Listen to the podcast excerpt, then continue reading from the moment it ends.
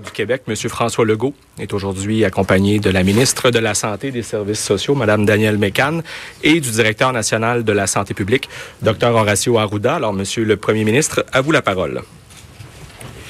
Bonjour tout le monde. Ben, écoutez, euh, d'abord, euh, je veux vous dire que j'entends beaucoup de commentaires. Je parle à beaucoup de gens euh, de beaucoup de régions, puis euh, de plus en plus de Québécois qui suivent les consignes, de plus en plus de Québécois qui aident euh, leurs voisins, qui aident les personnes qui sont plus vulnérables. Donc, très fier de la réaction des Québécois, mais il faut pas arrêter. il faut continuer à mettre en place toutes les mesures oui, on est dans une période difficile, mais après cette période-là, ça va bien aller. Bilan de la journée. Bon, malheureusement, il y a deux décès euh, de plus. Donc, on est euh, maintenant à six décès. Donc, je veux offrir, bien sûr, euh, mes sincères condoléances à la famille, aux proches des victimes. Maintenant, on a aujourd'hui 1339 cas confirmés. Donc, c'est une augmentation de 326. On a 78 euh, personnes hospitalisées, c'est une augmentation de 11. on a 35 personnes aux soins intensifs, c'est une augmentation de 4. On a beaucoup augmenté euh, les tests, les analyses de tests. On a maintenant 26 600 cas négatifs, 3000 en attente de résultats. Donc, quand euh, vous analysez les chiffres, quand vous tenez compte de la grande augmentation euh, du nombre de tests, ce sont quand même aujourd'hui, euh, je dois le dire, des résultats qui sont encourageants. Mais la partie est pas gagnée et il faut garder nos bonnes habitudes. Bon, d'abord un mot sur euh, la protection du personnel de la santé. D'abord, je veux rassurer tout le monde, on a tout l'équipement de protection nécessaire. J'avoue qu'on a eu des petites difficultés dans la distribution du matériel aux différents établissements. On est en train de corriger ça. Donc, il n'y a rien qui va être négligé pour protéger notre personnel de la santé. Puis, il n'y a pas de raison parce qu'on a tout l'équipement pour les euh, protéger. Bon, maintenant, je reviens sur les résidences de personnes âgées. On a actuellement au Québec trois résidences de personnes âgées qui sont infectées. Il y en a une euh, dans la Nodière, une à Montréal, puis une en Estrie. Bon, d'abord, je vais vous dire que dans ces trois résidences-là, toutes les mesures nécessaires ont été prises. Mais c'est très important, on le dit depuis le début, de tout faire pour qu'on augmente le nombre de résidences euh, de personnes âgées infectées. C'est important parce que même s'il peut arriver, on a vu des cas où il peut avoir des conséquences graves pour des plus jeunes, il reste que les probabilités sont beaucoup plus élevées chez les personnes âgées d'avoir des conséquences graves.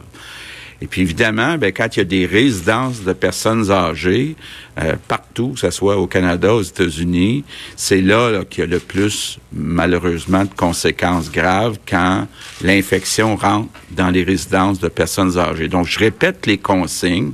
Je sais que c'est dur, mais pas de visite dans les résidences de personnes âgées. Les euh, sorties des résidents doivent être faites sous euh, supervision. Là, j'ai un message, entre autres, pour tous les propriétaires de résidences de personnes âgées, publiques, privées. C'est important euh, d'abord de bien s'assurer que euh, toutes les mesures nécessaires sont prises pour que le personnel euh, soit en sécurité puis garde les résidents en sécurité. Puis toutes les mesures, quand on reçoit la nourriture aussi, doivent être prises au cas où la nourriture serait infectée. Donc, très, très important euh, de bien, bien s'occuper des résidences euh, de personnes âgées.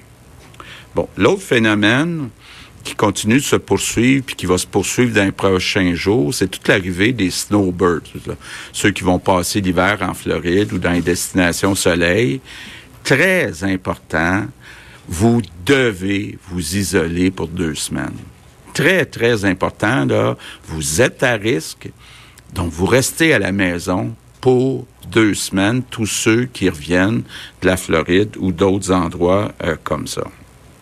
Maintenant, un mot pour les gens qui sont inquiets financièrement.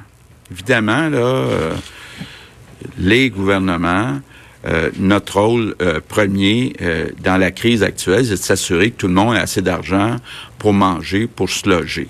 Donc, évidemment, il y a le loyer qui s'en vient le 1er avril. Puis les chèques devrait arriver à compter du 6 avril, les chèques du gouvernement fédéral. Donc, moi, je veux faire un appel aujourd'hui à tous les propriétaires d'être compréhensifs, d'être capables d'attendre quelques jours avant de recevoir le loyer du 1er avril.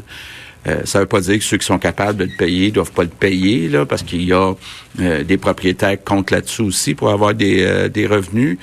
donc, mais et soyons compréhensifs. Les chèques, les premiers chèques du gouvernement fédéral vont arriver à partir du 6 avril. Puis là, ben, il y a le loyer à payer le 1er avril. Maintenant aussi, dans chaque région, il y a des banques alimentaires. On a annoncé euh, une bonification du financement des banques alimentaires. C'est important. Euh, les gens, tout en faisant attention de se protéger, là, les bénévoles qui vont travailler dans les banques alimentaires, suivez les consignes, mais je veux vous dire un immense euh, merci. On va avoir besoin de vous autres au cours des prochains jours parce qu'il y a des gens, malheureusement, qui n'auront pas les sous pour être capables d'acheter euh, la nourriture. Puis ça, là, on, a tous une responsabilité d'aider. Donc, merci à ceux euh, qui aident dans les banques alimentaires un peu partout au Québec. Un mot aussi sur les sans-abri. Euh, on est en train, là, euh, dans les prochaines heures, de trouver des places pour être certain que nos sans-abri soient pas dans des salles communes à risque, donc toutes sortes de, alternatives là, qui sont examinées, entre autres au Royal Vic à Montréal, dans d'autres endroits. Donc, euh, on est très conscient là, du défi, puis on, on, en discute, puis on s'en occupe euh, actuellement. Maintenant, euh, mes remerciements du jour, c'est pour le personnel qui fait l'entretien ménager puis qui désinfecte les établissements partout. Évidemment, à commencer par le réseau de la santé, mais partout au Québec. Votre tâche, là, est plus importante que jamais. Donc, merci beaucoup à tout le personnel d'entretien euh, ménager.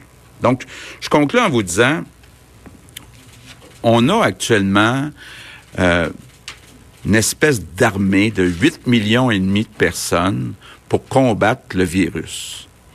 Et euh, ça risque d'être la plus grande bataille de notre vie.